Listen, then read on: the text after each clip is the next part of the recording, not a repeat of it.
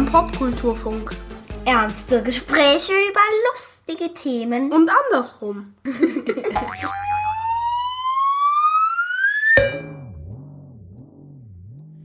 Hallo liebe Menschen, willkommen zur 31. Ausgabe des Popkulturfunks. Diesmal geht's um das Thema Vampire. Und das ist eins, zu dem man wirklich sehr viel aufzählen kann. Von Twilight bis Dracula, von Hotel Transsilvanien bis zum kleinen Vampir Rüdiger, von den Blutsaugern der Castlevania-Reihe bis zum Vampirismus in Skyrim. Dazu kommt der Bereich Musik, denn Gothic-Bands wie The Cure oder Sisters of Mercy haben eine gewisse Zuneigung zum Thema Vampire.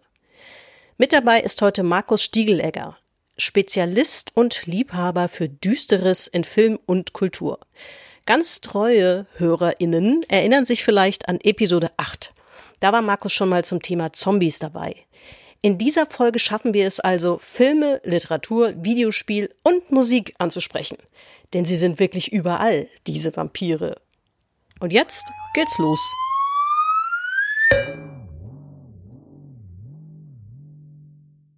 Und jetzt läuft's. Ähm, bevor wir vielleicht kurz mal auf die Historie von dem Thema gucken, ähm, dachte ich, ich frage dich mal, das ist eine spontane Idee, ähm, was war denn so der erste Vampir, die, die, der dir begegnet ist? Man denkt bei Vampire natürlich immer erstmal natürlich an den berühmtesten Dracula, aber der muss es ja nicht unbedingt sein, der dir so begegnet ist in, in der Popkulturwelt quasi mhm. oder der Filmwelt. Ich erinnere mich, dass es äh, früher eine ganze Reihe von Kinderbüchern im Schneider Verlag gab und da gab es wohl eine äh, gekürzte Version, also eine für Jugendliche gekürzte Version von Dracula. Und das war tatsächlich meine erste Begegnung. Ich habe dieses äh, Buch auch abgöttisch geliebt. Also ich war sowieso mit 10, 11 vor allem begann das, dass ich sehr interessiert war an abgründigen, morbiden Dingen. Ich habe da auch angefangen, Edgar Allan Poe zu lesen und so weiter. Aber äh, Bram Stoker war natürlich der Autor, der das am ehesten äh, befriedigt hat, was mich damals interessierte. Also der hatte die unheimliche Atmosphäre, das Begehren, also die Dinge, die man noch nicht so einschätzen kann, die aber da schon präsent sind. Man, man ahnt da schon was. Und ähm, das ist halt bei, bei Poe viel anspruchsvoller und bei Bram Stoker wesentlich unterhaltsamer natürlich, vor allem in der Fassung, die ich damals las. Ich habe dann äh, nicht schlecht gestaunt, als ich später dann mal ungekürzte mhm. Fassungen des Romans gelesen habe, die tatsächlich äh, bis hin zu der kommentierten neuen Version, die natürlich auch noch mal ein anderes Bild abgeben. Aber das war meine erste Berührung. Und äh, das hat auch mein Bild massiv geprägt, äh, lange Zeit. Und ähm, dann gab es tatsächlich einen Bericht in der Bravo über den Film Begierde mit David Bowie und Catherine Deneuve und äh, The Hunger. Und dieser Film von Tony Scott, der 1982 gedreht wurde, kam 83 offenbar ins Kino und ich konnte den natürlich nicht sehen, weil der ab 18 war. Aber diese Bilder, die ich da drin gesehen habe, also so äh, Susan Sarandon mit so Blut über dem Gesicht und äh, solche Sachen, also die haben mich total fasziniert. Also mich hat das, ich wollte unbedingt diesen Film sehen. Ich habe ihn auch später gesehen, so vielleicht mit 14, denke ich. Und äh, da kam noch was weiteres hinzu, nämlich, dass ich dort äh, im Vorspann das Lied Bella Lugosi's Dead von Bauhaus zum ersten Mal gehört habe. Und das ist ja äh, die äh, Geburtsstunde des Gothic Rock 1979 gewesen und wurde da dann live präsentiert im Vorspann. Und das hat mich nochmal total äh, verändert und ähm, meinen Blick geschärft auch auf diese Form von Popkultur, also nämlich äh, Subkulturen, Gothic-Szene und so weiter. Und äh, das hat mich dann ewig begleitet. Und es gibt noch einen dritten Moment, nämlich mit 16 ähm, war ich, äh, habe ich mich ähm, auch, ich glaube, der war ab 18 in Near Dark reingeschmuggelt. Und Near Dark war für mich dann das ab die absolute Erfüllung. Da habe ich ja auch kürzlich die Blu-ray-Edition oder vor zwei Jahren war das ungefähr, ähm, die da jetzt rauskam, des Films mitbetreut und das ist ein äh, Wahnsinnsfilm immer noch, der sehr gut gealtert ist, über Western Roadmovie Vampire in den USA. Also das ist so diese Abfolge, die für mich in den als Jugendlichen der 80er Jahre, ja, ich bin ja 71 geboren und da war das dann gewissermaßen so diese ähm, Abfolge, ja. Ja, da sagst du was ganz Wichtiges, das hatte ich so gar nicht auf dem Zettel, da können wir aber gleich äh, oder später nochmal drüber sprechen, ähm, nämlich das Thema Musik und überhaupt Subkultur. Ne? Das hängt ja da auch tatsächlich ziemlich stark drin. Ich habe mich jetzt tatsächlich so in meiner Vorbereitung, was ich nochmal so ein bisschen gelesen habe, tatsächlich eher auf, auf Medien also auf andere Medien konzentriert, aber du hast natürlich völlig recht, da kommt man gar nicht dran vorbei eigentlich. Und, und wenn es nur The Cure ist, also bin ja auch in den 80ern groß geworden, also da ist man schon relativ nah dran. Bei mir war es aber tatsächlich auch ein Kinderbuch, und zwar Der kleine Vampir. Ähm, ein Kinderbuch von, ich glaube, 1979 das zum ersten Mal rausgekommen und das ist auch immer noch sehr präsent. Das, das fand ich unfassbar faszinierend. Das ist natürlich jetzt nicht so wahnsinnig abgründig. Da ist der kleine Vampir Rüdiger, aber ich fand das irgendwie, es hat mich total fasziniert. Ich fand das toll. Das ist irgendwie, glaube ich, auch immer noch ganz, kann man immer noch empfehlen. Auf jeden so, Fall. Das ja. kenne ich auch viele Leute, die das sehr beeinflusst hat. Äh, irgendwie habe ich sehr früh äh, nach Erwachsenenmedien äh, Ausschau gehalten. Deswegen war das für mich äh, nicht so interessant damals. Ja. Naja, muss ja auch nicht. Aber in, in der, wenn man auf die Historie guckt, also generell von dem Thema, ähm, wir haben ja vor ein paar Jahren mal über Zombies gesprochen. Äh, das hat ja so ein, äh, vielleicht ein bisschen ähnliche ähm, Aufhängung, wo man wirklich weit in die Geschichte zurückgucken kann, wo das herkommt. Und das mhm. ist bei Vampiren ähnlich. Also das geht ja schon super früh los. Als ich jetzt nochmal nachgeschaut habe, bin ich sogar auf, auf Kali gestoßen, auf die indische Göttin. Mhm das sind jetzt ja noch nicht so die Vampire, wie wir sie im Kopf haben, mhm. mit spitzen Zähnen und blutsaugend oder so. Aber das Thema Blut ist, glaube ich, eins, was irgendwie eine wahnsinnig große Rolle spielt, oder? Naja, da, da, das ist sehr differenziert, weil der Vampirmythos äh, in der Form, wie wir ihn ja eigentlich dann kennen aus den ähm, äh, südosteuropäischen Ländern, äh, hat ja mit Blut eben nicht so viel zu tun. Äh, das ist ja das Motiv, was tatsächlich aus den ähm, aus diesen richtig tropischen südlichen Ländern kommt und äh, zum Beispiel die Vampirfledermaus ist da natürlich ein wichtiges Motiv oder ähm, äh, Blutkult insgesamt. Also ich meine, Mexiko zum Beispiel hat heute noch äh, einen religiös motivierten Blutkult, der wahrscheinlich auch in heidnische Zeiten zurückreicht. Äh, und dadurch beeinflussen sich äh, folkloristische Motive natürlich auch immer wieder durch die Gegebenheiten. Und ähm, zum Beispiel was vielleicht da auch eine Rolle spielt, ähm, ist im antiken Griechenland gibt es ja die Lamien. Ne? Und das sind solche Vorläufer der Vampire. Ob ich jetzt ehrlich gesagt die Göttin Kali, die natürlich mit viel Blut zu tun hat. Ich war mal in einem Kali-Tempel, Kaligat, in ähm, in Kolkata. Äh, das ist eigentlich der große Kali-Tempel dort. Und dort wird auch jeden Tag geopfert und so weiter. Da ist also sehr viel reales Blut präsent. Ähm, nichts für schwache Nerven und für Vegetarier.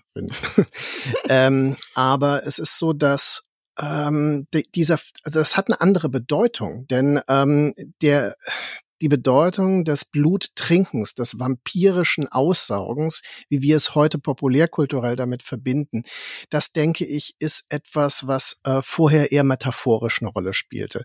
Also ähm, bei Vorläuferfiguren der Vampire gibt es ja ganz obskure Sachen, wie zum Beispiel der Tote, der wiederkommt und sich auf die Lebenden setzt, also so eine Art Nachtmar, ja, und die dann halt quasi erstickt.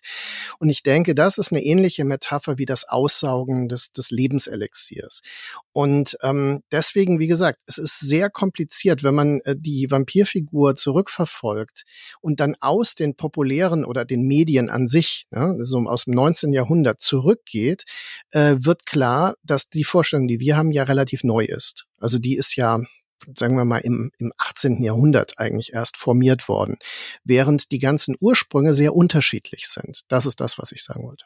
Ja, ja, ähm, du hast ja schon kurz angesprochen, dass ähm, so wie wir das heute kennen, dass das eher dann osteuropäisch geprägt ist. Natürlich Graf Dracula und ähm, der ursprüngliche Fürst, der ja aber eigentlich auch, habe ich vorhin noch mal nachgelesen, gar nicht so viel mit Blutaussaugen zu tun hat, sondern der war ja bekannt äh, für seine Grausamkeit oder zumindest wird das berichtet und der soll Gegner gepfählt haben, was ja eigentlich dann später also er hat wohl Bram Stoker, diese Figur hat äh, Stoker inspiriert, aber mhm. er ist eigentlich nicht als historische Figur äh, sozusagen eins zu eins der Vorläufer. Das kann man auch nicht sagen. Ja, also das ist die Figur von Vlad Tepes. Äh, das ist ein mittelalterlicher Herrscher aus dem heutigen Rumänien, äh, aus den Karpaten natürlich. Und es gibt auch einen Ort, wo sein Schloss oder eins seiner Schlösser wohl steht, Bran, das als das Schloss Dracula vermarktet wird. Aber das ist genau absolut, wie du sagst. Ähm, das Problem ist, dass äh, auch die rumänische Bevölkerung nie ihn gekoppelt hat mit anderen Mythen, die äh, da kursierten, also von Wiedergängern und Auferstandenen und so weiter, die es dort schon gab. Aber diese Verbindung ist eins zu eins auf Bram Stoker zurückzuführen, der halt quasi beides sich hat erzählen lassen, der nie dort war, interessanterweise. Und ich habe das nochmal recherchiert in dem äh, kommentierten äh, Band Dracula, mh, der vor zwei Jahren erschienen ist. Und da ähm, ist es völlig klar, dass er also quasi eine Figur braucht, ist eine Art Ursprungsmythos. Und er hat dann einen, diesen Volk, das ist ein Volksheld, also der wird auch von einigen verehrt dort natürlich, ja. Und ähm, er brauchte so eine, so eine ikonische Figur, mit der er das koppeln konnte. Und dann war natürlich die Idee der Pfählung, das ist natürlich eine sehr drastische Sache. Es geht dabei darum, dass äh, Leute ähm, nach und nach auf einen ähm, leicht, also nicht spitzen, sondern ähm, konisch zulaufenden Holzstamm quasi gesenkt werden, der sich dann durch den Körper arbeitet und die sind sehr lange noch am Leben. Das ist also das super drastische daran. Also dass diese das ist eine, ähm, eine Todesfolter, kann man sagen. Und wurde tatsächlich gemacht, gibt es Darstellungen und das hat er in der Tat mit seinen Feinden wohl veranstaltet. Und diese Idee der Grausamkeit, der Blutrünstigkeit und die Idee der Pfählung hat dann äh, Bram Stoker auf unterschiedliche Weise variiert in seinem Roman. Die äh, Stoker-Figur ist ja wahrscheinlich, kann man wahrscheinlich sagen, so der berühmteste Vampir eigentlich oder einer der bekanntesten. Wo, woran liegt das, glaubst du? Ist das der erste Popkultur-Vampir einfach gewesen oder, oder in der in der, in der Zeit, wo es tendenziell schon in Richtung auch natürlich ähm, Massenverbreitung von Büchern oder von Romanen ging? Oder was denkst du? Mm, es gibt einen äh, suggestiven Teil in der Frage, aber da komme ich gleich drauf. Äh, ich würde vielleicht tatsächlich äh, einen Schritt zurückgehen und sagen, in der populären Wahrnehmung ähm, des frühen 19. Jahrhunderts und des frühen, weil der Roman ist erst im Spä also am Ende des 19. Jahrhunderts ähm, erschienen, ist es so, dass man schon Berichte über Vampirismus und sowas äh, findet und auch in quasi den äh, Medien, die verfügbar sind. Und äh, es gibt auch äh, so quasi so, so halbwissenschaftliche Berichte darüber, über Leichen, die untersucht wurden und wo man dann bestimmte Dinge feststellte, die man mit Vampirismus gekoppelt sah und so weiter.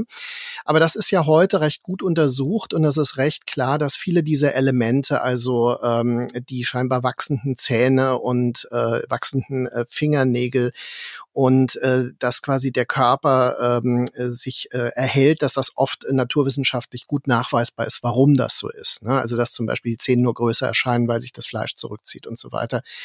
Ähm, also das sind Dinge, die damals erforscht wurden und es gibt zwei Bücher, die äh, zeitlich ja vorher erschienen sind. Ähm, äh, Polidoris ähm, Varney und äh, Camilla von äh, Sheridan äh, Le, Le Fanu, glaube ich. Und äh, diese äh, Bücher mh, hm, sind natürlich die Begrü also die, die Gründung in der Gothic Fiction, also in der Gothic Literatur, in der Schauerliteratur, wie man das auf Deutsch sagen würde, oder der schwarzen Romantik, wie das der Literaturwissenschaftler Mario Pras sagt. Und ähm, das Besondere an Dracula, der ja erst ganz am Ende des 19. Jahrhunderts nachgereicht wird gewissermaßen, ist, dass Bram Stoker ein extrem moderner Mensch war, der äh, sehr gut vernetzt war, der sehr viele technische Details bereits in seinen Romanen, also ist alles äh, äh, Hightech, ne? Also mit, ähm, da wird mit äh, Funk und allem Möglichen und äh, da werden Vehikel erwähnt und alles ist State of the Art, ne? Und äh, dadurch hatte der Roman etwas unheimlich zeitgemäßes und greift trotzdem in die Mythen zurück, ne? also in diese Mythen, die so, so waberten. Und das ist ja sehr interessant, dass ähm, Bram Stoker, obwohl er ein moderner äh, Schriftsteller war, ja auch hoch okkult interessiert war. Also er war ja Mitglied des Golden Dawn zum Beispiel und äh, war da in dieser britischen äh, Okkultistenszene aktiv, wo auch andere Leute wie Bulwer Lytton zum Beispiel, der die letzten Tage von Pompeji damals schrieb und so weiter. Das ist also so ein ähm, ein sehr fruchtbares Umfeld, aus dem das entstanden ist. Und der Roman ist quasi diese, diese Verbindung aus all dem, was damals spannend und populär war, in Form eines Briefromans, was auch ungewöhnlich ist. Ne? Also es gab viele Briefromanen zu der Zeit, das äh, ist wohl äh, unbestritten. Aber ähm, einen Horrorroman als Briefroman zu schreiben, das ist natürlich sehr interessant, weil er ihm nochmal so etwas Authentisches gibt und dann natürlich auch durch die Liebes- und Begehrensthematik auch diese Liebesbrief-Elemente ähm, dann auch noch einbaut. Also all diese Dinge zusammen machen den Roman zu etwas Genialem auf diese Weise, ja. Ja, er hat sicherlich ein Genre begründet, das kann man wahrscheinlich so sagen. Wobei ich gestehen muss, dass ich alles, was danach kam, dann, also ich, ich habe eine relativ große Lücke. Ich bin dann mhm. erst wieder beim kleinen Vampir, äh, fürchte ich. Ich weiß nicht, ob gibt es Autoren äh, nach ihm, die das irgendwie nachgeahmt haben oder Autorinnen natürlich auch, ähm, die ähnlich bekannt oder berühmt waren, die wir vielleicht nur nicht so auf dem Schirm haben. Ich, weil ich wüsste jetzt tatsächlich ad hoc, könnte ich gar niemand aufzählen. Naja, es ist sehr interessant, dass äh, gerade die Dracula-Figur ja zum Beispiel durch die Medien gewandert ist, dass sie also als Theaterstück erstmal international erfolgreich war. Und es ist nicht zufällig, dass der erste Tonfilm mit Bella Lugosi auf dem Theaterstück basiert. Ne? Während zum Beispiel die äh, Verfilmung aus Deutschland, äh, Nosferatu, da sind wir an einem interessanten Punkt, weil das ist ja eine Variante notgedrungen, denn es ist eine nicht autorisierte Verfilmung des Romans mit anderen Namen und einem anderen Antlitz des Vampirs. Und das ist ganz interessant, weil ähm, Nosferatu würde man heute eher beschreiben als ein Ghoul, also so eine, äh, auch ein, ein von den Toten auferstanden, aber so kahlköpfig und äh, fast so lebend mumifiziert mit diesen rattenhaften Zähnen und den Klauen. Das ist natürlich eine Gestalt, die ganz anders ist als der äh, dunkle Verführer, der ähm, als der Dracula ja geschildert wird. Ähm, gibt es danach, ja, sicher, natürlich, es kommt immer mal vor, aber es ist tatsächlich so, dass es immer gekoppelt ist an andere mediale Verwertungen. Und ähm, es ist dann zum Beispiel so, dass man in der, in der Pulp Fiction, also in diesen, in, in Heftromanen, Fortsetzungsromanen und so weiter, solche Motive findet, aber nicht mehr so einflussreich. Also da ist sicher Howard Phillips Lovecraft mit seinem kosmischen Horror wesentlich einflussreicher zeitweise gewesen, also mit anderen Horrorkonzepten. Und man könnte nämlich auch fragen, ja, ist Mary Shelley mit Frankenstein da nicht singulär? Natürlich gibt es bei Lovecraft Elemente des Wissenschaftlers, der irgendwelche Dinge äh, erweckt. Ne? Das ist natürlich ein Frankenstein-Motiv. Aber ähm, es gibt schon einen Grund, warum diese Romane, Dracula, Frankenstein und so weiter, Dr. Jekyll und Mr. Hyde natürlich auch diese ikonische Bedeutung haben.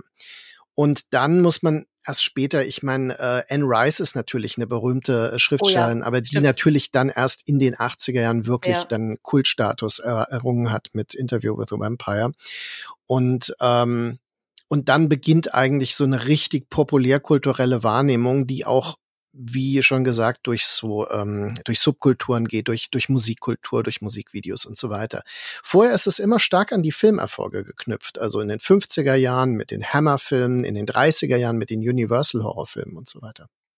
Ja, und da kommt man natürlich auch an Twilight nicht vorbei. genau. das, das ist ja eigentlich ganz interessant. Du hast ja schon erwähnt, so dieser, dieses Thema des, des Verführers und so, das hat ja ähm, Stokers Dracula natürlich ganz stark. Ähm, und das hat man, findet man ja auch wieder in ganz vielen von diesen, vor allen Dingen auch so, so Young Adult Romanen, ne, wie ja Twilight letztlich einer ist. So, ähm, ich gestehe, ich habe das nicht gelesen. Ich habe, glaube ich, den ersten Film mal gesehen ähm, und das so, ich, ja Gott, ist nicht so wirklich meins, aber ich ähm, bin so ein bisschen, ich habe mal eine Autorin getroffen, die auch eben so, so Young Adult Literatur eben schreibt und sie sagte, ja, sie fände das jetzt literarisch vielleicht auch kein kein Wahnsinnswerk, aber ähm, was die Autorin wahnsinnig gut treffen würde, ist so ein ganz bestimmtes Lebensgefühl, was man eben tatsächlich auch nur in einer bestimmten Lebensphase hat. Mhm. So dieses, sie hat diese, so, sie hat das, glaube ich, so dieses Sense of Longing genannt, so, so eine gewisse Sehnsucht. Ja. Ähm, und das träfe die Autorin doch ziemlich gut. Und das äh, muss ich sagen, das würde ich auch, würde ich auch so bestätigen, egal wie man jetzt vielleicht die Qualität äh, davon ähm, bewertet oder so. Unterhaltsam ist das auf jeden Fall. Also ich will ganz offen sagen, dass mir der erste Twilight-Film eigentlich recht gut gefallen hat und dass ich auch äh, gerade ähm, äh, Kristen Stewart aus dieser Zeit her immer sehr interessant fand als Darstellerin bis heute. Äh, auch Robert Pattinson hat sich ja massiv entwickelt daraus. Ne? Also, ähm, dass sich das innerhalb der äh, Reihe, die damit beginnt, äh, tatsächlich auf eine Weise entwickelt, äh, die mich dann auch nicht mehr interessiert hat, hat sehr stark mit dieser äh, spezifischen Prüderie zu tun. Und das, das ist ein sehr interessanter Punkt. Das ist im ersten Film schon da, wenn man jetzt drauf achtet, aber es ist noch nicht so im Zentrum. Ja? Also das quasi quasi wirklich diese Idee dieses Familienclans und äh, dass dann die Zeugung so wichtig wird. Also solche äh, Motive, dass das das Romantische daran ist, das hat man ja wirklich in der amerikanischen Popkultur immer wieder, auch in den letzten Jahren verstärkt. Und das hat mit einer neuen Brüderie zu tun, die auch zu der Zeit, die Filme sind jetzt auch schon ein paar Jährchen alt, ja. ähm, auch schon präsent war. Und es ist sehr interessant, dass äh, Bram Stoker in, im viktorianischen Zeitalter geschrieben hat, Dracula, ähm, wo er eher äh, nicht explizit sexuelle Handlungen beschreiben konnte. Und deswegen ist Dracula für das viktorianische Zeitalter eine verschlüsselte Form der Pornografie. Man muss sagen, der, äh, der ähm, Vampir wird oft als Verführer definiert, aber was damit eigentlich gemeint ist, ist, dass er sexuell übergriffig ist. Und das ist natürlich, äh, aus heutiger Sicht sieht man das ja. auch wieder anders. Aber es ist schon ja. sehr auffällig. Also bei mhm. diesen Filmen ist es wirklich so, dass wir immer wieder sexuelle Bedrängungsmomente haben. Und wenn man zum Beispiel den äh, Horror of Dracula, den ersten Film mit Christopher Lee als Dracula nochmal sieht, da gibt es sogar eine, eine weibliche Vampirin, die den, den männlichen Protagonisten bedrängt, ja, und mit ihren äh, Zähnen penetrieren will, gewaltsam. Und das sind ähm, Dinge, die die man irgendwann natürlich sofort verstanden hat. Ich will nicht sagen, dass das viktorianische Publikum, natürlich haben die das verstanden. Mhm. Nur ähm, hat man das halt als Metapher so auch akzeptiert. Ähm, und neuere Filme spielen natürlich viel expliziter damit. Und da ist Stephanie Myers und die Twilight-Romane natürlich äh, ein bisschen merkwürdig, dass die in heutiger Zeit nochmal das äh, Verklemmte als Basis benutzen, um daraus eine verschlüsselte romantisch-sexuelle Metaphorik zu machen, aber die dann wirklich andere Ziele hat, wo nicht mehr die das Sexuelle so stark ist, sondern tatsächlich eher äh, die anderen Dinge und die ja. damit verbunden sind. Ja. Ja, das kriegt tatsächlich im Verlaufe der Reihe, das habe ich dann, wie gesagt, nur noch so am Rande verfolgt, kriegt das ein bisschen merkwürdige, ja, Schieflage vielleicht. Also was, das merkt man tatsächlich in der ersten Verfilmung oder im ersten Buch meinetwegen äh, wahrscheinlich noch nicht so. Da ist das irgendwie, mhm. das ist aber irgendwie auch alles noch ein bisschen frischer. Ähm, ich meine, diese, dieses Thema Vampirfilme, das hat natürlich, es gibt ja in allen Bereichen Befassung damit, ob das jetzt Blockbuster sind oder oder halt so Indie Arthouse Geschichten oder so. Das letzte, was ich gesehen habe, das aktuellste, glaube ich, ist ähm, Jared Leto als ähm, Dr. Morbius heißt er, glaube ich. Da ähm, geht ja auch um das Thema. Da sind Fledermäuse wieder dabei und so. Das ist auch alles sehr düster. Ich fand ihn einigermaßen unterhaltsam, den Film, aber ähm, da, aber da zum Beispiel ist das Thema Verführung eigentlich nicht mehr dabei. Da geht es, da geht es eigentlich nur noch um ja, halt so diese Brutal Brutalität, die, mit dem man sich, und auch mit so einer moralisch, mit den vielen moralischen Fragen, äh, die damit einhergehen, wenn man sozusagen zum Vampir wird. Ne, das ist ja auch immer, auch immer noch mal Thema. Ja, das ist ja im Grunde der Subtext von Anne Rice Romanen, weil ja. die ja quasi eine ganze Chronik der Vampire verfasst hat, ähm, die über Jahrhunderte hinweg äh, in ihrer Geschichte verfolgt werden und auch befragt werden. Interview mit einem Vampir ist ja nicht zufällig so benannt, der basiert ja auf einem Interview buchstäblich. Und äh, da geht es immer wieder um das, da würde ich auch sagen, durchaus ethische, also ganz allgemeine, grundsätzliche Fragestellungen, äh, die dann ähm, darauf abzielen, dass der Vampir ein Wesen ist, das jenseits von Gut und Böse agieren kann, weil es unsterblich ist. Das ist ja ein wichtiges Motiv dabei. Und weil diese Unsterblichkeit positive wie negative äh, Konsequenzen dann natürlich hat. Ja, also ähm, das ist sehr gut durchgespielt an der Figur, die Kirsten Dunst als kleines Mädchen in dem Film auch spielt, dann in der Verfilmung von Neil Jordan, ähm, dass sie nämlich, wenn sie als Kind äh, äh, vampirisch transformiert wird, dass sie ja auch immer Kind bleibt. Und das ist so eine Tragik, also dass sie nie erwachsen werden kann. Ja, ihr, also Niemals, ja. ja. Und äh, dann so eine kindliche Grausamkeit entwickelt, die völlig äh, unethisch ist, in jedem Fall. Also die, die völlig äh, jenseits aller Werte agiert und dadurch sogar für die Vampire unangenehm wird. Und äh, das finde ich äh, sehr interessant, wie Anne Rice diese ethischen Fragestellungen des Vampirseins zu existenziellen philosophischen Fragen erhoben hat, obwohl die Romane immer noch populärkulturell wahrgenommen wurden und sehr unterhaltsam sind. Ne? Ähm, das ist etwas, was, glaube ich, in dem Vampir-Mythos, wie es das, wie ihn das Kino vermittelt hat, auch immer schon eine Rolle spielte. Also ich glaube, das ist in Nosferatu von Murnau schon äh, so ein bisschen angelegt, diese Dinge. Da ist äh, der Vampir auch mit der Pest verknüpft. Also es ist eine Todesmetaphorik, die eben ähm, quasi so den, den Niedergang der Gesellschaft vermittelt. Und das wurde ja auch so interpretiert, dass man also diesen Untergangsgedanken der Weimarer Zeit darin schon spürt, dass äh, bis hin zu totalitären Tendenzen, da gibt es ja sehr umstrittene Interpretationen auch äh, von Caligari zu Hitler zum Beispiel, von ähm, Krakauer ähm, oder die dämonische Leinwand von ähm, Lotte Eisner, die das bereits dann im Kontext dann sahen. Und das entwickelt sich in verschiedenen Varianten, auch in verschiedenen ähm, äh, Ländern dann. Also in den USA noch mal ein bisschen anders, in England ein bisschen anders. In England ist es wirklich seit den 50er, 60er Jahren bei den Hammer-Filmen sehr sexuell. Also da haben wir wirklich äh, diese hoch ähm, dekoltierten äh, äh, Korsettvampirinnen, die ähm, dann halt so eine sexuelle Bedrohung werden auch tatsächlich, aber auch eine sexuelle fetischisierbare Fantasie darstellen. Also man würde da natürlich auch äh, mit dem Begriff des äh, Male Gaze schön arbeiten können, der Schaulust, die damit eben äh, be befriedigt wird.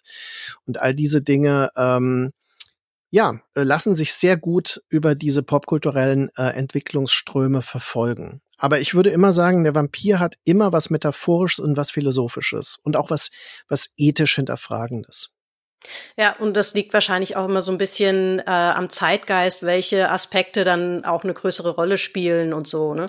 Weil wir, weil wir es gerade von den moralischen Fragen hatten. Ähm, ich konnte mich nur erinnern, dass ich mal ein ganz cooles Videospiel gespielt habe ähm, mit dem Vampir-Thema. Das hieß Vampire, ähm, ich glaube Bloodlines war das. Das muss so mhm. 2004, glaube ich, rausgekommen sein. Und ich habe damals nicht gewusst, das basiert tatsächlich auf einem Pen-and-Paper-Rollenspiel. Das hieß auch so, Vampire äh, weiß nicht, also es hat irgendeinen Titel nach dem Doppelpunkt noch. Aber das ist ein Pen-and-Paper-Rollenspiel gewesen. Das wusste ich nicht, weil ich tatsächlich nicht so wahnsinnig in diesem Pen-and-Paper-Ding drin war. Ich habe mal ein bisschen versucht, das schwarze Auge zu spielen und fand, das war nicht so meins. Ich habe immer gern Fantasy gelesen, aber mit dieser Art des Spielens konnte ich irgendwie auf Papier konnte ich irgendwie nicht so richtig was anfangen. Aber das ist tatsächlich ein, ähm, das nannte sich, glaube ich, auch irgendwie Erzählrollenspiel, habe ich nochmal nachgelesen. Und da ging es eben auch sehr stark darum, dass Spielen, Spieler äh, und Spielerinnen hauptsächlich eben auch Vampire und ähm, da dreht es sich auch so ein bisschen darum, dass man sich auseinandersetzen muss mit diesem Prozess vom vom Mensch zum in Anführungszeichen Monster halt zu werden. Das fand ich auch ganz spannend, dass das, weil so hatte ich das Spiel auch in Erinnerung, dass es sehr stark auch um ethische Aspekte ging ähm, und auch gegen äh, Regeln, die sich Vampire oder die Vampirwelt dann irgendwie selbst auch aufgestellt hat, also zumindest im popkulturellen mhm. Kontext dann irgendwie. Genau, diese Regeln sind ja ein Konstrukt, das eine Summe dieser ganzen ähm, äh, folkloristischen Motive ähm, darstellt, die äh, wir ja vorhin schon mal thematisiert haben, dass also jede Kultur so ihre Eigenheiten hat. Also äh, mal ist es die Sonne, mal ist es das Durchbohren, mal ist es eine silberne Münze, im, die in den Mund des Toten gelegt wird oder ein Stein oder eine Knoblauchknolle. Das gibt es halt, wenn halt Knoblauch eine Rolle spielt in der Kultur, dann ist Knoblauch tatsächlich auch ein Motiv, das vorkommt vorkommt in der Folklore. Man hat aber nie das Phänomen wie bei äh, Bram Stokers Roman, dass alles auf einmal vorkommt, ja, und dass der Vampir dann auch nicht sichtbar ist im Spiegel oder äh, dass er zu Staub zerfällt im Sonnenlicht und solche Dinge. Und das sind natürlich Motive, die im Film wesentlich größere Bedeutung erlangten und auch viel einprägsamer geworden sind, weil sie so visuell sind. Also äh, viele der, der Vorläufermotive aus der Folklore von Vampirfiguren, die Strigoi und so weiter in Albanien, die sind gar nicht so visuell interessant für Filme, weil die gar nicht so viele Eigenschaften haben, aus denen man was machen kann. Aber äh, wenn man diese Eigenschaften alle zusammenbringt, ja, und dann hat man etwas und das ist dann äh, quasi schön weiterentwickelbar. Und ich möchte als zumindest mal einen Film erwähnen, noch ähm, Roman Polanskis Tanz der Vampire aus den äh, 60er Jahren, der ja eine Parodie dieses, dieser Dinge schon darstellt. Und da ist zum Beispiel wunderbar, dass das, äh, das christliche, also äh, Motiv des Kruzifixes, mit dem man den Vampir bannen kann, dann bei einem ähm, jüdischen Vampir nicht funktioniert, zum Beispiel. Und äh, das sind solche Sachen, die äh, ja ihre innere Logik haben, aber die natürlich auch albern sind. Ja, und das hat natürlich äh, Polanski als jüdischer Filmemacher interessanterweise auch äh, sehr äh, gut dann äh, da ähm, umgesetzt. Und ähm, das finde ich ist dabei wichtig, dass das, was uns eigentlich fasziniert, fast immer diese moderne Lesart ist und auch die modernen ähm, zusammengebrachten Motive erst sind. Das ist gar nicht die Originalfolklore, um die es geht. Ja, wo du gerade das Stichwort albern gegeben hast, es gibt natürlich ja auch immer ähm, humorvolle Befassungen mit dem Thema Vampir und eine, die mir noch eingefallen ist, was ich auch unglaublich witzig fand, ähm, ist äh, aus einer Buchreihe, die heißt Die Chroniken des Eisernen Druiden, ist so moderne Fantasy von einem amerikanischen Autor namens Kevin Hearn. Und ähm, der packt sämtliche Götterwelten, die es existiert. In, das spielt in der Jetzt Jetztzeit. Es ist ein Druide, der mhm vorgibt, er sei 21, in Wahrheit ist er 2100 Jahre alt und der letzte seiner Art, weil die Römer schon angefangen haben, die alle auszurotten aus verschiedenen Gründen. Der packt da alle Götterwelten rein, die es so gibt und natürlich spielen da auch Werwölfe und Vampire äh, eine Rolle, zum Teil als Gegner, aber er muss ja, weil er in der modernen Welt sich bewegt, hat er gelegentlich auch mal juristische Fragen zu klären und die Anwaltskanzlei seines Vertrauens wird geleitet von einem Werwolf und einem Vampir, was natürlich die Terminfindung immer auch an gewisse Zeiten bindet. ähm, und er zahlt auch den Vampir zum Beispiel mit kleinen Dosen seines Blutes, weil äh, er lebt ja ewig, er hat auch besondere Fähigkeiten und gibt die damit dann weiter. Das ist besonders, besonders gut offenbar der Stoff. Das fand ich auch unglaublich komisch, so diese, diese Art der Befassung damit. Das ist einfach irgendwie nochmal so ein bisschen, ja, wenn man halt immer wieder natürlich die, man muss ja mit diesen Sachen auch ein bisschen spielen, wenn man da irgendwie hm. noch was Neues erfinden will. Das fand ich wahnsinnig witzig. Also, das hat viel Spaß gemacht. Das ist sehr interessant, dass äh, das Vampirmotiv und das Werwolfmotiv sind tatsächlich relativ eng äh, geführt und zwar nicht in den südlichen Kulturen, sondern vor allem so in skandinavischen Ländern. Da überschneiden sich diese Motive, also der des Gestaltenwandelns. Das ist nämlich etwas, was zum Beispiel auch wieder nicht in ähm, so in Osteuropa so eine wichtige Rolle spielt. Ja, also dass man wirklich das Motiv hat, der Vampir ist auch ein Gestaltenwandler. Während das im Roman äh, ist es ja so, dass äh, Dracula sich wirklich in einen Wolf verwandelt zum Beispiel oder eine Fledermaus. Und äh, das ist äh, dann in einigen Filmen aufgegriffen worden worden und vor allem in den USA spielt das wieder eine Rolle. Und da kommt es dann aber auch wieder zusammen, dass Gestaltenwandlung zum Beispiel durch die ähm, indigene Kultur eine wichtige Rolle spielt. Und dann hat man bis nach äh, Kanada in den amerikanischen Norden hinein andere Figuren wie den Wendigo, diesen menschenfressenden, äh, dieses menschenfressende Wesen, äh, die dann auch äh, quasi so in diese Nähe geraten. Und das beeinflusst sich natürlich massiv gegenseitig. Und ähm, dann hat man in der Popkultur ein Phänomen wie die Underworld-Filme zum Beispiel. Und die Vampire gegen Werwölfe oder in den Twilight-Filmen Vampire ja. und Werwölfe ja. als Parallelexistenz. Genau, da kommen sie auch wieder Und das zusammen meine ich. Also, dass man im Grunde immer gucken muss. Ähm, ich will vielleicht ganz grundsätzlich sagen, als Film- und Kulturwissenschaftler, der ich ja äh, aktiv bin, ähm, ist es so, dass ähm, ich immer dafür plädieren würde, die Ursprungsmythen zu suchen. Also das heißt nicht, dass man die immer findet. Man findet aber auf jeden Fall mythologische Erzählungen, Narrative ähm, in meinetwegen in Büchern, in ähm, Aufzeichnungen, in Untersuchungen und so weiter, Mythensammlungen, äh, aus denen man solche Motive herleiten kann. Und wo völlig klar ist, dass äh, Leute wie Neil Gaiman, der macht das ja auch, also quasi so diese Mythen-Metakonstruktionen, also wo er sich wirklich alles zusammensucht. American Gods ist ja dann so etwas und äh, Sandman und so weiter ähm, und diese Universen werden geschaffen aus einer Summe von Mythen. Und das, ich würde das als wirklich medienmythologische Arbeit oder äh, Recherche begreifen, aus der man sehr viel Erhellendes gewinnen kann. Ja, auf jeden Fall. Ähm, da habe ich, glaube ich, auch noch ein bisschen Nachholbedarf. Habe ich für so bei meiner Blitzrecherche hier zu dem Thema vorher noch mal, als ich ein paar Sachen doch noch mal nachgelesen habe, gesehen, so, oh, da kann man aber echt noch mal tief einsteigen in das Thema. Auch nicht so überraschend, aber es ist ja hier häufig der Fall.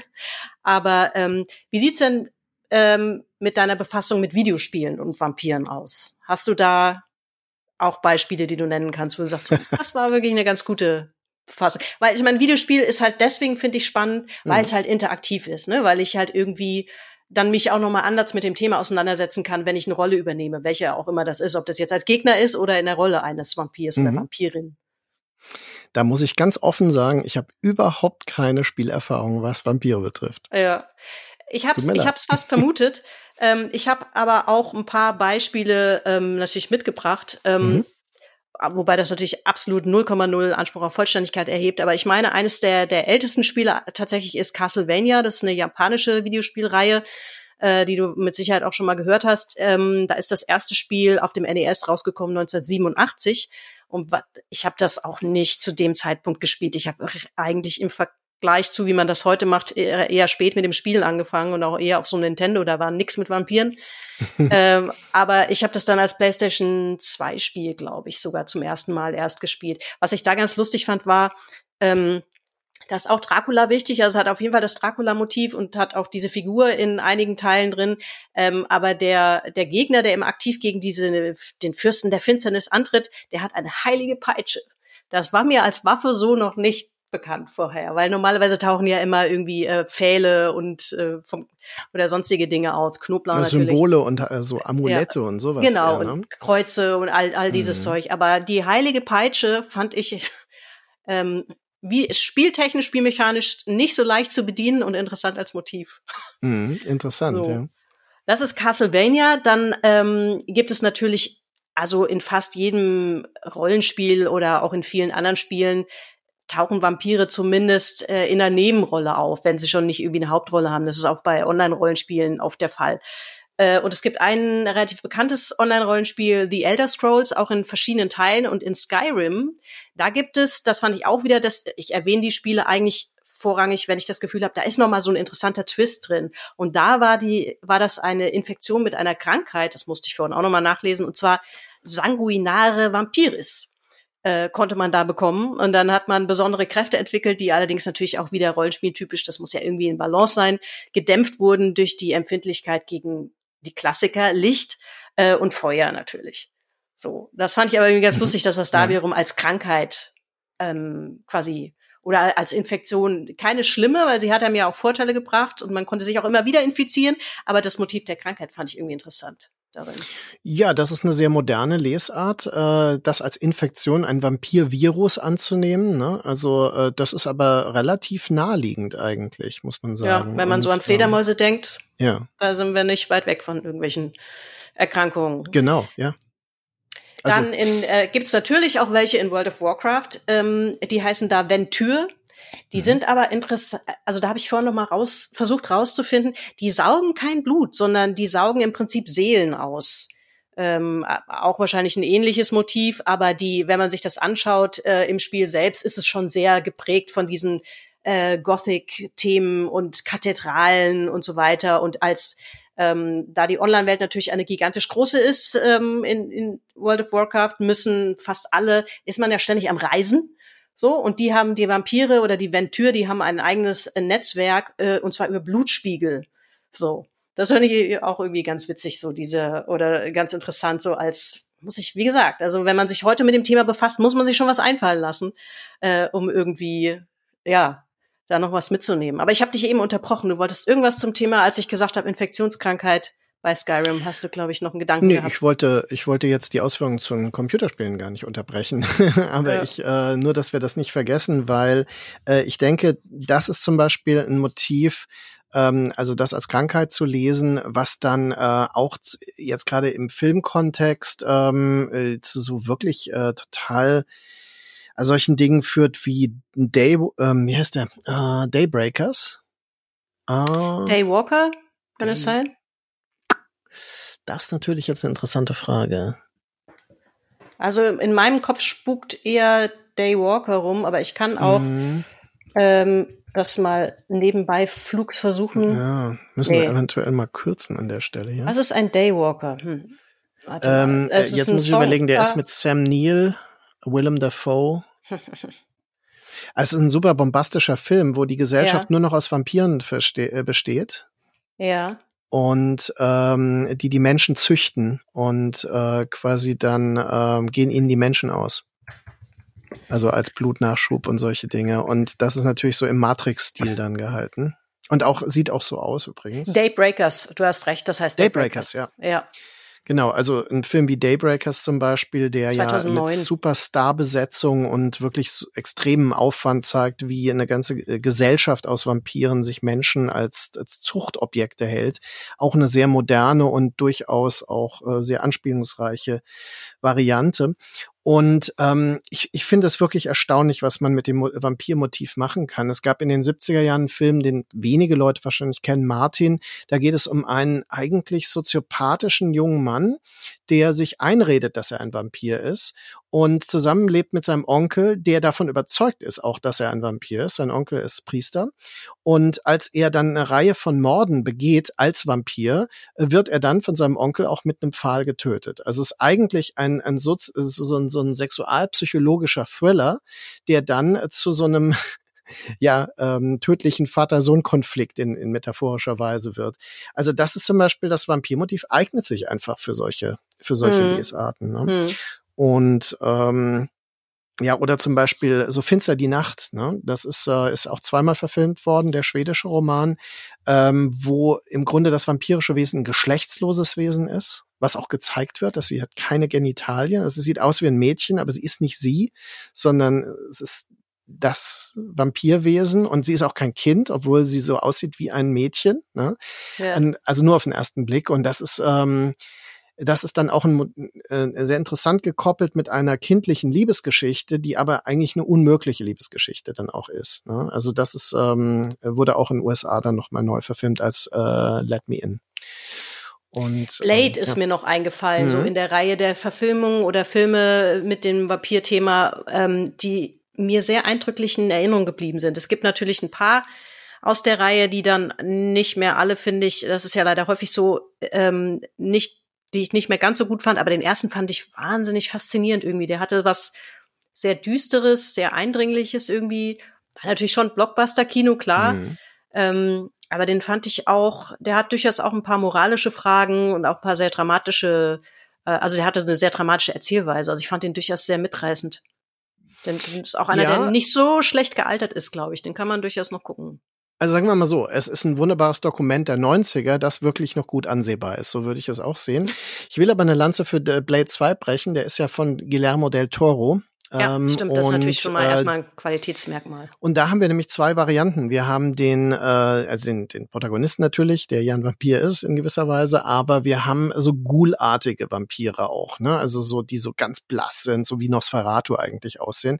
Und da wird so eine ganze ähm, Vampirbiologie auch noch erklärt, weil die werden dann so seziert und dann, dann äh, kriegt man so erklärt, dass warum die so äh, widerstandsfähig sind und ihre Gebisse ausklappen können und lauter solche Dinge. Und auch das ist ja äh, etwas, was in den letzten Jahren, nicht in den letzten Jahrzehnten eigentlich immer mehr geworden ist. Also quasi so ähm, das Ganze so pseudowissenschaftlich nochmal zu erweitern in der Mythologie. Bevor wir uns wieder ähm, erfreulichen Themen auch zuwenden, ich finde, man muss bei dem Thema auf jeden Fall auch ähm, noch die unerfreuliche Seite ähm, erwähnen. Wir haben ja schon ganz am Anfang gesagt, dass ähm, dieser Vampirglaube, ähm, dass es im Volksglauben und auch in religiösen Motiven natürlich wurzelt. Und es hat natürlich auch äh, eine ganz unangenehme antisemitische ähm, Variante. Das haben wir jetzt ja gerade erst bei der Documenta gesehen, wo ähm, äh, vor allen Dingen jüdische Menschen als, als blutsaugende Figuren hingestellt werden oder so. Ähm, offen gestanden, da stecke ich auch nicht so wahnsinnig äh, gut drin in dem Thema, aber woher kommt diese, ähm, woher kam diese Idee? Also, weil das ist so, das ist so völlig absurd und das ist, scheint auch so wenig ausrottbar zu sein. Weil das taucht ja in verschiedenen abgeschwächten Formen bis heute letztlich auf. Diese Blutsauge-Variante ähm, von Eliten oder von, äh, ja, das mhm. ist wirklich ausgesprochen unangenehm. Also das ist, sagen wir mal, vielleicht die Endstufe eines äh, Feindbildes, das ähm, sich sehr weit in die Folklore und in den Aberglauben, den Volksaberglauben zurückverfolgen lässt. Ähm, also zunächst mal die, äh, die Idee, dass ähm, wen auch immer man als Feind begreift, dass diese Menschen äh, Kinder entführen und töten und deren Blut trinken. Also das ist zum Beispiel etwas, was man bis in die aktuelle äh, QAnon äh, äh, ja, Verschwörungstheorie ja, ähm, hinein verfolgen kann. Also diese, diese Idee, diese wahnhafte Idee, dass die Leute, die man als Feind betrachtet, ganz bestimmte, als besonders negativ behaftete Eigenschaften haben. Und diese Idee des Bluttrinkens äh, als quasi die Essenz anzuzapfen. Und gerade bei ähm, nationalistischen äh, Mythen ist es natürlich so, dass das Blut als die Metapher des Ureigenen natürlich auch äh, etwas ist, was total verherrlicht wird. Man äh, hat das bei den Nazis mit Blut- und Bodenmythologie äh, natürlich. Und das sind nicht nur bei den Nazis, das ist natürlich in allen solchen ja. äh, Kulturen. Ja. Und ähm, da ist es tatsächlich so, dass der Vampirismus zu einer Metapher geworden ist, die all diese negativen Eigenschaften zusammenzubringen scheint. Ja, also es ist etwas, das man kaum töten kann, das so äh, quasi ähm, also im Hintergrund agiert, undurchschaubar ist, sich entzieht, nächtlich ist und eben Blut trinkt und so weiter. Und ähm, das ist natürlich im antisemitischen Kontext ganz klar, dass also quasi ähm, das in Anführungszeichen jüdische äh, mythologisch als vampirisch gekennzeichnet wird. Und das führte auch dazu, dass ähm, zum Beispiel äh, Nosferatu, der Film und auch ähm, die Darstellung von Max Schreck durchaus auch antisemitisch schon gedeutet wurde in einigen äh, kritischen Texten. Ähm, das hängt sehr stark natürlich auch davon ab, ob man das so sehen möchte. Also auch von dem Publikum, das es damals gesehen hat. Natürlich gab es ein antisemitisches Publikum auch 1922, das das auch so hätte lesen können. Also das will ich gar nicht ausschließen. Ich würde aber ausschließen, in dem Fall, ähm, dass Murnau zum Beispiel das so intendiert hatte und dass man das jetzt dem Regisseur oder sowas dann äh, vorwerfen hm, sollte. Das äh, würde ich eher nicht tun in dem Fall. Aber es ist so, dass äh, ein Film sich ja auch quasi, und nicht nur ein Film, alle Medieninhalte sich verselbstständigen und natürlich auch äh, in der Wahrnehmung nochmal äh, anders gelesen und äh, weiterverwendet werden. Und es ist nicht zufällig, dass also Verschwörungstheoretiker äh, aktuell ähm, populäre äh, Medieninhalte benutzen und äh, ob das, was ist die identitäre Bewegung, sich mit 300 identifiziert oder die QAnon-Leute sich mit John Carpenter, dass sie Leben identifizieren und dann denken, sie haben den Durchblick und äh, erkennen das Böse dann und solche Sachen. Also das ist eigentlich etwas, was ähm, ja so eine Art extremes Feindbilddenken, also bis ins Wahnhafte. Äh, das äh, arbeitet oft mit solchen metaphorischen Elementen. Ich habe, äh, der Film ist, glaube ich, jetzt so drei Jahre alt oder so. Äh, Jojo Rabbit von Taika Waititi, den fand ich fantastisch. Es gibt sehr unterschiedliche Bewertungen von dem Film. Ich fand den wirklich äh, toll. Und ähm, das ist ja eine satirische Befassung mit dem, nicht mit dem Thema Vampire, sondern natürlich Nationalsozialismus.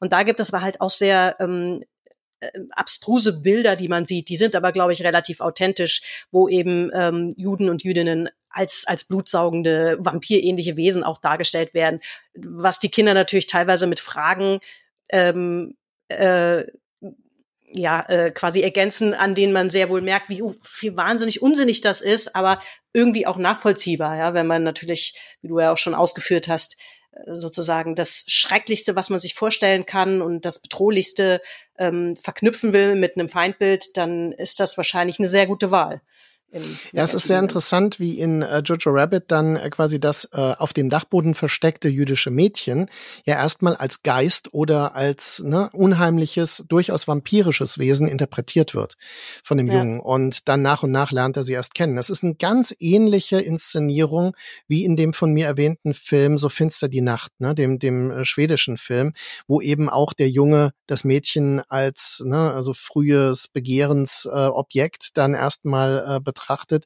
und aber äh, zugleich beängstigt ist natürlich dadurch. Und äh, klar, in der Propaganda ist das äh, bei den Nazis total präsent gewesen und ähm, ist mit sicher auch, äh, ja, es hängt auch mit diesem rituellen Schächten zusammen. Das ist ein Motiv, das in der Nazi-Propaganda natürlich auch immer wieder benutzt wurde, um Leute zu schockieren auch. Ne? Also um mhm. dann so eine Entfremdung zu schaffen, die in Propagandafilmen dann immer wieder vorkommt. Und das hat natürlich auch was Vampirisches. Ne? Also ja quasi von der Metaphorik her. Ja. Äh, lass uns wieder zur Welt des Films zurückkehren. Ich habe, äh, ich finde, wir könnten jetzt ganz wunderbar äh, unsere Top 3 der Vampirfilme machen, abwechselnd. Ähm, und es würde mich sehr überraschen, wenn, wenn wir Überschneidungen hätten. Ich glaube, die, die können durchaus weit auseinander liegen, aber das ist ja auch irgendwie das Interessante daran. und ich äh, würde mal von hinten nach vorne durchgehen, also von drei bis eins und ähm, würde dich um deinen Platz drei der Vampirfilme bitten. Ich möchte zuvor kurz sagen, ich hatte eine solche Krise daraufhin, weil ich, ich so habe, viele Titel, ich dachte drei Titel, das ist der Wahnsinn, das geht nicht, weil ähm, also ich habe es mit Mühe und Not auf auf äh, sechs Titel geschafft. Ich werde jetzt trotzdem nur drei nennen, aber ich will das vorneweg sagen und wir können dann über den Rest reden. Aber ich habe mich schweren Herzens auf Platz drei für ähm, Only Lovers Left Alive von uh. Jim Jarmusch entschieden. Fantastischer Film. Da bin ich total bei dir. Ich habe ihn äh, tatsächlich taucht er bei mir auch auf. Das kann ich jetzt schon mal spoilern. Ähm, nur an einer anderen Position, aber der ist wirklich toll. Also den habe ich auch mehrfach gesehen.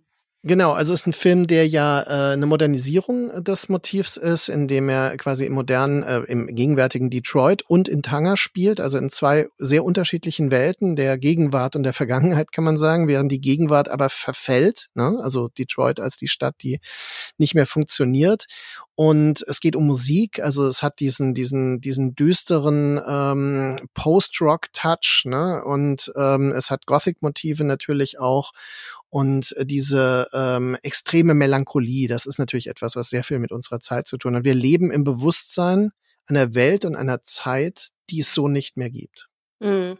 Ja, das spielt mit ganz, ganz vielen Motiven. Also für die HörerInnen, die den jetzt vielleicht nicht so präsent haben oder nicht kennen, ähm, im Prinzip ist es eine Liebesgeschichte. Es geht um eine Paarbeziehung, nämlich von Tilda äh, Swinton als ähm, Vampirin, die eine Fernbeziehung mit Tom Hiddleston führt, der eben so ein ähm, ja, ich weiß nicht, ich glaube, so ein Geheimtipp Rockstar ist. Ähm, da, da hängen auch immer irgendwelche Jugendlichen vor seinem Haus rum und versuchen ihn zu treffen oder so. der ist wahnsinnig depressiv, weil ihn das, äh, diesen Verfall, den du da schon beschreibst und ähm, natürlich auch aufgrund seines Alters, der hat ja schon ein bisschen was gesehen, der ist fürchterlich deprimiert so. Und es geht ganz viel natürlich auch um Musik und äh, um die um positive Dinge, die mit Musik eben in Verbindung stehen und auch mit um Liebe und so. Und gleichzeitig hat er halt unfassbar viele wahnsinnig witzige Momente ähm, keine Ahnung, äh, ist natürlich auch ein bisschen äh, teilweise ein Abgesang auf die Musikindustrie, die natürlich auch eine, eine sehr sterbende, äh, im traditionellen Sinn zumindest war. Also ähm, so, das mehr will ich jetzt dazu gar nicht sagen, sonst müsste ich die lustigen Szenen verraten. Aber ja, ähm, genau, es ist wahnsinnig vielleicht, sehenswert. Vielleicht einen Aspekt noch. Mia Wasikowska spielt ja, ja, die junge Vampirin und das ist das ja. Motiv, was ich vorhin mit Kirsten Dunst schon meinte, die total ähm, immoralisch ist. Also die völlig äh, rücksichtslos äh, Menschen als Nahrung begreift und die bis zum Tod aussaugt, während die anderen sich mühevoll und äh, von ihrem Geld quasi so äh, Blutkonserven kaufen und genau. äh, darauf achten, dass sie niemanden töten müssen. Genau, das ist nämlich das ist wichtig, das zu erwähnen. Das ist halt auch wahnsinnig lustig. Dass, äh, er geht ja dann immer ins Krankenhaus und ähm, lässt sich besticht da einen Arzt, der ihm dann die richtige Blutgruppe auch raussucht, weil weil sie finden das auch wahnsinnig unhygienisch, da immer irgendwelche Leute auszusaugen oder so. Und die, die kleine Schwester eben von seiner Freundin, äh, die genannte Schauspielerin, die ist halt, ja, die ist halt ein Teenager äh, oder junge Erwachsene, die mit dem absoluten Hedonismus und ähm, Scheiß auf morgen und so. Also genau. da sind ganz, ganz viele Motive drin, wirklich ein ganz toller Film. Ja. Okay, jetzt kommt mein völlig ähm, konträrer Platz drei, ähm, weil auch ich hätte natürlich eine Menge Filme nennen können, wahrscheinlich weniger als du, aber ich habe doch einige gehabt. Und bei mir ist es tatsächlich ein Animationsfilm, eher ein Familienfilm, nämlich Hotel Transsilvanien. Ah ja, das ist schön. Ja, der ist wahnsinnig charmant, irgendwie und auch sehr witzig. Also der, der hat mir einfach gut gefallen. Ich glaube, zu dem muss man gar nicht so viel sagen. Gibt mittlerweile, glaube ich, auch mindestens drei, ich glaube sogar vier Filme. Ähm, äh, und also die sind eigentlich, finde ich, alle von der, von der gleichbleibend guten Qualität. Dann sind wir bei deinem Platz zwei. Ja, also ich hatte ihn vorhin kurz erwähnt oder sogar ein bisschen länger schon erwähnt, aber ich, ich muss ihn hier nennen. Ähm, The Hunger, Begierde von 1982 mit David Bowie, Catherine Deneuve, äh, Susan Sarandon und Willem Dafoe in einer frühen Rolle, interessanterweise. Und ähm, das ist ein Film über ein ähm, Vampirpaar, das ähm, quasi seit Jahrzehnten, Jahrhunderten im Grunde äh, zusammen ist und in New York, der im New York der Gegenwart des Jahres 82 lebt. Und äh, es gibt dann quasi diesen Moment, wo ähm, die unsterbliche Protagonistin feststellen muss, dass ihr Partner äh, verfällt, also dass er stirbt. Und David Bowie spielt diesen Verfall, also er altert dann innerhalb weniger Stunden um äh, Jahrhunderte. Und ähm, sie ähm, sucht sich dann eine neue Geliebte. Susan Sarandon ist dann die Kandidatin. Und dieser Film hat zu einem, der hat diese Video Clip-artige Ästhetik, die Tony Scott, das ist sein erster Spielfilm, aus der Werbung äh, transportiert hat. Und das war absolut neu. Also man hat das damals nicht so gekannt. Daraus ist dann quasi das Kino der 80er Jahre entstanden. Aus Blade Runner von Ridley Scott und Begierde von Tony Scott. Und ähm, das ist aber hier absolut einzigartig. Und man hat eben die Präsenz dieser Gothic-Rock-Musik von, von Bauhaus schon, die dann natürlich äh, subkulturell sich auch sehr stark ausgewirkt hat. Ja, den muss ich wohl mal nachholen, den habe ich nicht gesehen. Ähm, mein, also klingt auf jeden Fall ähm, visuell auch wirklich ganz ja, spannend. Ja, super beeindruckend. Kann also man sich also Szenen auf YouTube auch, auch schon angucken. Ja. Fein, dann ähm, steuere ich mal meinen Platz zwei bei. Und zwar ist das Fünfzimmer-Küche Sarg. ja, äh, sehr schön. Den, äh, das war so ein bisschen eine spätere Entdeckung eigentlich. Ich glaube, als ich den das erste Mal gesehen habe, weiß ich nicht, fand ich den gar nicht so gut. Das ist auch ein Taika Waititi-Film. Ich weiß gar nicht, ob er da auch Regie geführt hat. Der spielt auf jeden Fall mit. Doch, ähm, den hat, hat er, glaube ich, Regie geführt. Ja, ja. ja. Ähm, der ist halt unglaublich lustig. Also der spielt natürlich auch mit diesen ganzen äh, Vampir-Typen, die sich natürlich mhm. so über die Zeit entwickelt haben, ne? so der Verführer und so. Die sind gleichzeitig aber auch alle ein bisschen trottelig und so. Und es ist wirklich ähm, mhm. sehr witzig. Der hat mir, der hat viel Spaß gemacht, nachdem ich dann irgendwie quasi beim zweiten Mal gucken erst so richtig entdeckt habe. Also ich finde, der braucht so ein bisschen. Ähm, das ist schon ein richtiger der, Kultfilm eigentlich, ja. ne? Und der hat auch sehr viel ausgelöst und äh, wird ja auch fortgesetzt, ne? Also der ist, glaube ich, aktuell. Ja, das habe ich gar nicht mitbekommen. Ja, ist der nicht als Serie sogar fortgesetzt? Oh, Dann müsste ich mal nachgucken, sein. aber ja, weiß ich jetzt tatsächlich nicht. Ja, aber ich glaube, ja. also der, der hat, wie gesagt, eine sehr große Präsenz. Und ja, in der Tat, die meisten Leute, glaube ich, mussten ihn zweimal sehen, um wirklich zu verstehen, wie gut er eigentlich ist. Und äh, das, da stimme ich total zu. Ich bin, ich bin nur nicht, also ich meine, ich, ich mag Komödien, aber es ist selten, dass sie es in meine Top 3 schaffen würden. ja, ich habe ich hab schon gedacht, dass das sehr konträr sein wird. Aber das ist ja auch ganz gut so, wenn man hier, soll ja ein abwechslungsreiches Programm sein.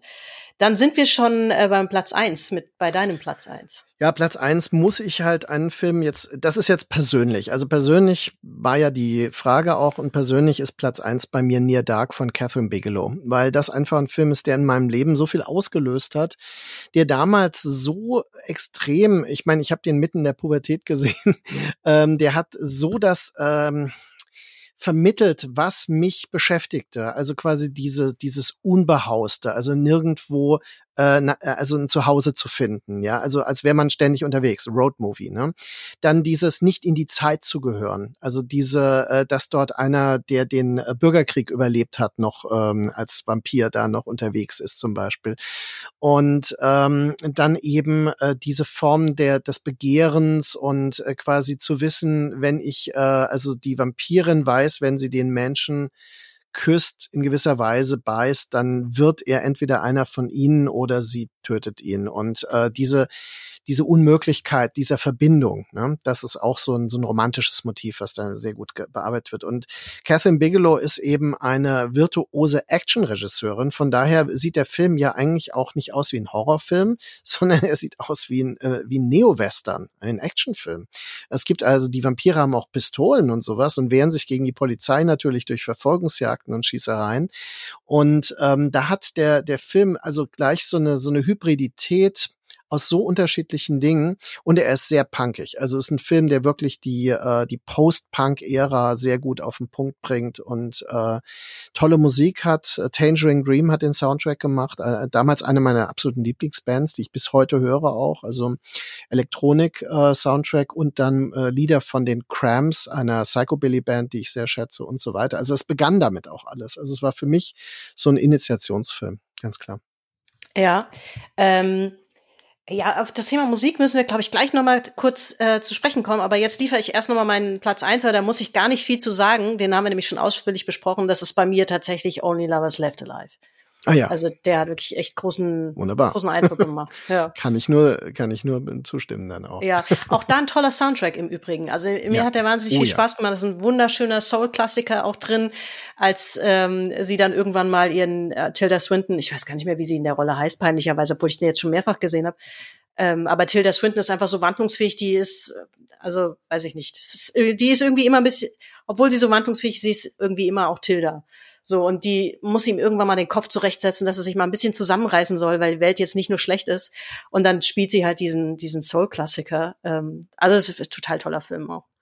So. Absolut. Der Soundtrack ist ja von ähm, äh, von Jim Jarmusch mit komponiert, weil Jim Jarmusch ja als Regisseur auch Musik komponiert mit seiner Band Squirrel. Und ähm, das ist äh, sehr empfehlenswert. Erscheint auf demselben Label wie John Carpenter, ein weiterer Regisseur, der auch seine Soundtracks selbst komponiert, äh, auf ähm, Sacred Bones Records in äh, New York. Das ist ähm, absolut empfehlenswert. Ja, das Thema Musik haben wir bisher wirklich nur angerissen. Das würde ich aber gerne noch mal äh, kurz aufnehmen, obwohl ich da jetzt gar nicht so drauf vorbereitet bin. Aber da bist du ja auch durchaus, äh, das ist ja nun auch eins deiner äh, Hobbys, du bist ja auch sehr ähm, bewandert drin.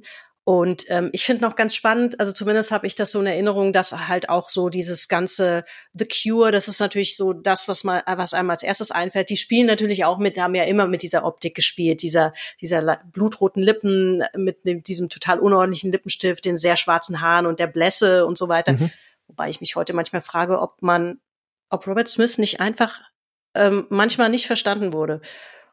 ob diese leicht ich glaub, humorvolle Art, ja, ob diese, ob, ob ihn nicht weite Teile der Fanszene komplett missverstanden haben, äh, weil das ja immer so wahnsinnig depressiv wirkte. Aber wenn man genauer hinhört, ich habe halt damals auch noch nicht so wahnsinnig gut Englisch gesprochen, aber wenn ich, als ich mir später die Texte genauer angehört habe, habe ich festgestellt, na ja, das ist eigentlich gar nicht so düster, da ist schon viel humorvolles drin. Vielleicht hat man da auch nicht immer alles richtig verstanden. Sagen wir mal, Humor würde ich sofort zustimmen. Es ist aber auch sehr viel Morbides drin und ich glaube, genau das qualifiziert es ja als solches. Und mhm. die Metaphern. Es geht ja um die Metaphern und die Bildwelt und natürlich um das Image und die Optik. Und da können Leute wie Robert Smith oder Andrew Eldridge von Sisters of Mercy immer wieder betonen, sie sind keine Gothics. Das mag ja sein. Sie sind auch keine möglicherweise, aber sie haben trotzdem den Gothic Rock mitgeprägt. Was soll man machen? Und äh, Susie von Susie and the Banshees hat ja auch im Grunde witzige Elemente, ähm, äh, oberflächlich gesehen, in Happy House und so weiter, aber im Endeffekt geht's da um eine Gummizelle und um eine Psychiatrie und so weiter. Also es ist so, dass das Morbide in der Post-Punk-Kultur der späten 70er ja äh, total präsent war. Und in dieser Zeit gibt es eine Band, äh, Dave Vanian als Sänger von The Damned, und der hat ähm, quasi in der Post-Punk-Zeit sich schon als Vampir quasi äh, öffentlich präsentiert präsentiert, in einem Sarg geschlafen. Also gibt's total mythische äh, Bilder. Äh, das Ganze ähm, setzt sich in die 80er fort. Es gibt in den USA, da heißt Gothic Rock ja äh, eher Death Rock. Äh, da gibt es äh, Ross Williams und seine Band Christian Death. Und auch Ross Williams ist eine vampirische Persönlichkeit, der ja tragischerweise dann ähm, ja vor doch einigen Jahren dann Selbstmord begangen hat, aber äh, der wirklich verehrt wird immer noch für dieses Image, was er damals geprägt hat. Und das durchzieht im Grunde die Post-Punk-Ära bis in die Zeit, wo man auch wirklich dann gesagt hat, das ist jetzt was Neues, das ist Gothic Rock. Ja? Und äh, Gothic meinte man tatsächlich dasselbe wie bei der Gothic Fiction, also der Literatur, über die wir gesprochen haben. Es ist eigentlich Schauermusik, ne? also Rockmusik mit Schauerthemen. Und äh, das hat sich total ausdifferenziert und bis in, in deutsche Kontexte, weil in Deutschland hat die Gothic-Szene ja wirklich einen großen, große Resonanz, großen Erfolg, vor allem nach der Maueröffnung interessanterweise. Und ja. dann auch vor allem in ähm, äh, ostdeutschen Städten wie Leipzig und so, wo eben ähm, auf dem Wave Gothic Treffen natürlich immer auch Vampir Roleplay präsent ist. Also es gibt die Vampire Society, die gibt's auch international ist äh, verknüpft mit einigen bekannten Leuten. Mark Benecke zum Beispiel ist da äh, immer wieder präsent. Ach, guck mal, das wusste ich gar nicht. Ja, also der kennt sich auch ganz gut mit Vampirismus aus, was ja naheliegt bei seinem äh, äh, Job als äh, äh, Kriminalbiologe, aber es ist ja. so, dass ähm, äh, er ja auch mit der Gothic-Szene verknüpft ist, zum Beispiel. Oder es gibt ähm, dann äh, wirklich äh, so Gothic-Pop-Bands wie äh, Blutengel oder sowas, die ja wirklich äh, diese Bildwelt ja, also nichts sonst machen. Also die benutzen diese Bildwelt als sexuell aufgeladene äh, Fetisch-Vampir-Fantasie. Äh, und da würde ich sagen, ähm, ist diese Auswirkung massiv. Also nur heißt das nicht unbedingt, dass sich das noch so besonders differenziert. Also dass man jetzt wirklich sagen kann, da entsteht jetzt noch sehr viel Neues draus. Äh, man kann dann höchstens mal gucken, wie ist das in anderen Genres. Also wie ist das zum Beispiel im Hip-Hop und dann kommt man irgendwann drauf, dass eine Band wie die Antwort zum Beispiel Beispiel auch äh, solche Vampirmotive hat. Ne? Und dann äh, ist auch nicht zufällig, dass die dann wieder jemanden wie Marilyn Manson einladen, der seine vampirische Präsenz dann in Videos von Die Antwort, äh, dann, obwohl das natürlich ein anderes Genre ist, präsentiert. Also ich würde sagen, da gibt es so diese typischen Wechselverhältnisse, äh, die mhm. man aus der Popkultur natürlich kennt. Aneignungsstrukturen wird das ja heute genannt. Ja. Aber ich würde sagen, das ist der positive Aspekt von, von Aneignung. Also quasi etwas äh, in einen ungewohnten Kontext zu ziehen und das Neues draus zu machen, was dann zündet. Ja, so ein bisschen so ein Remixen halt vielleicht auch mhm. von Ideen. Ne? Das kann ja durchaus gewinnbringend sein. Absolut. Äh, mal ein kleiner Blick in die Zukunft, die muss ja nicht so weit sein. Gibt es ähm, so Vampir-Themen, die du gerade so äh, auf dem Schirm hast, sei es filmischer oder musikalischer Art, wo du sagst, so das ist äh, ganz spannend, da passiert irgendwie was, es gibt irgendwie eine interessante neue Verfilmung oder sowas. Ähm, es gibt ja immer so Trendthemen, auch gerade bei, bei Horror und so. Das hatten wir ja schon in unserer Zombie-Folge mal äh, zum Thema. Ähm, aber sind Vampire jetzt aktuell noch sowas, wo, wo viel passiert, wo du das Gefühl hast, ah, da kommen noch ein paar ganz spannende ähm, also mein, Geschichten. Äh, spontan würde ich erst mal sagen, in der popkulturellen Auswirkung ist mit, mit Twilight nach Buffy, das muss man ja auch noch mal sagen, oh ja, Buffy, Buffy haben wir gar äh, nicht Vampire erwähnt. Slayer, äh, Angel, das sind ja so Serienphänomene und dann eben die Twilight Kinofilme äh, ist das durchaus, sagen wir mal, äh, über seinen Höhepunkt gegangen. Also das ist eigentlich der populärkulturelle Höhepunkt, mit dem das Vampirmotiv äh, sich da platzieren ließ. Ähm, ich will nicht ausschließen, dass es auch ähm, weiterhin quasi, und da, das wäre eigentlich meine These, dass Vampirfiguren eher als ein selbstverständliches Element in neuen Kontexten auftauchen.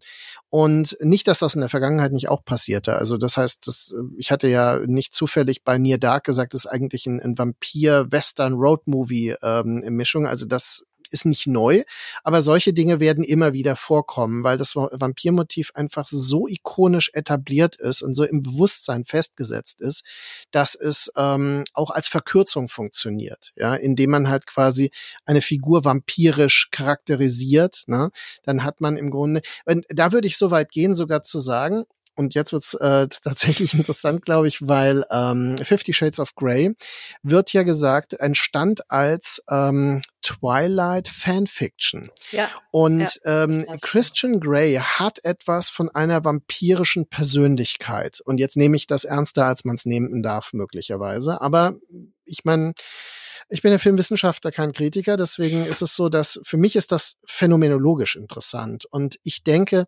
auch die Filme äh, und die Darstellung in den Filmen hat diesen vampirischen Gestus noch. Also er ist der, der, der Dark ähm, Seducer, der, äh, der Villain, der aber quasi so man, man liebt und hasst ihn zugleich, ja. Und das ist auch, und er hat auch sowas, sowas Wechselndes oft in der Inszenierung, also so von der Haut und so. Und das finde ich sehr interessant, dass also dieses Bewusstsein immer noch da ist, obwohl natürlich die Romane über was anderes jetzt gehen sollen. Mhm. Und ähm, das meine ich mit dieser selbstverständlichen Präsenz, mit der immer wieder vampirische Motive in der populären Kultur auftauchen. Ja, also auf jeden Fall kann man, glaube ich, abschließend sagen, äh, die sind wirklich unsterblich. also zumindest äh, in der Popkultur und in, auf allen Medien. Also ich glaube, verlassen werden sie uns nicht.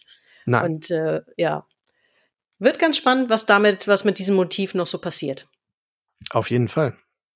Ja, damit wäre ich tatsächlich so am Ende meiner Themenliste ähm, angelangt. Ähm, was wir vielleicht machen können, weil du dir die Mühe gemacht hast und die Arbeit gemacht hast, ähm, wenigstens deine sieben Trillionen Filme auf sechs runterzukürzen und dann aber auch nur drei vortragen durftest. Vielleicht ähm, liefere ich die einfach in den Shownotes noch nach oder in einem Blogpost oder so. Wenn du mir die schickst, würde ich sagen, dann machen wir da eine kleine Liste, ähm, vielleicht mit den Top, mit meinen Top drei und deinen Top sechs als äh, Vampirfilm ähm, Paket sozusagen. Ja, also ich im Grunde, wenn wir es persönlich als persönliche Entscheidung lassen wollen, dann kann man mit den drei problemlos stehen bleiben. Ja. Also ich erkläre dir nur ganz kurz, warum ich in so einem Dilemma bin. Zum Beispiel werden sich einige Leute, die mich kennen, fragen, warum ich nicht den Film Vampyr äh, von 1931 äh, dazu habe. Äh, das ist ein Film von Karl Theodor Dreyer, Verfilmung von Camilla des Romans Camilla. Und äh, weil ich diesen Film ähm, als also musikalisch äh, komplett vertont habe live auf dem Explon Filmfest. Und äh, das gibt's auch, kann man auf Bandcamp sich anhören. Auf jeden Fall und sogar zum Film dann abspielen. Aber es ist so, dass äh, der wäre halt auf Platz vier dann. Oder ähm, das hatte ich noch. Ich meine, ich musste Christopher Lee auf jeden Fall noch würdigen. Ja? Also ja. Also das ist zum Beispiel The Horror of Dracula von 1956 oder nee 58 müssten wir noch mal gucken.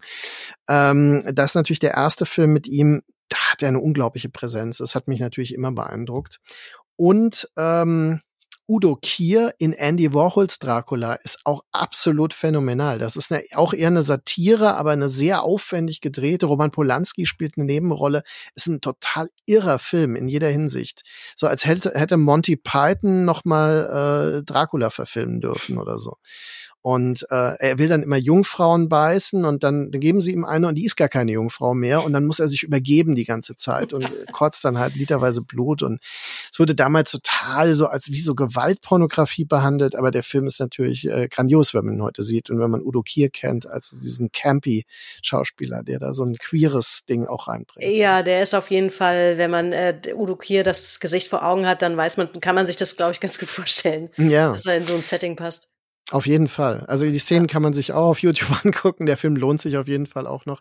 Also das ist jetzt so, ich würde vielleicht die drei durchaus bestehen lassen. Ähm, das sind die drei, die drei weiteren Titel. Du ja. kannst dann selbst entscheiden, ob du die noch nennen möchtest. Also mir ja. ist das äh, natürlich recht, aber Sie sind im Zweifel drin, denn ich habe noch nicht auf Stopp gedrückt. Das würde ich okay. aber jetzt jetzt tun, nicht ohne an dieser Stelle auf jeden Fall nochmal zu sagen, vielen vielen lieben Dank für den Input und dein Fachwissen, das du beigesteuert hast, denn das ist natürlich wesentlich größer als meins. Äh, das ist äh, eine große Freude gewesen. So, dann, äh, dann drücke ich an dieser Stelle mal auf Stopp und wir machen noch einen kleinen Nachklapp hier.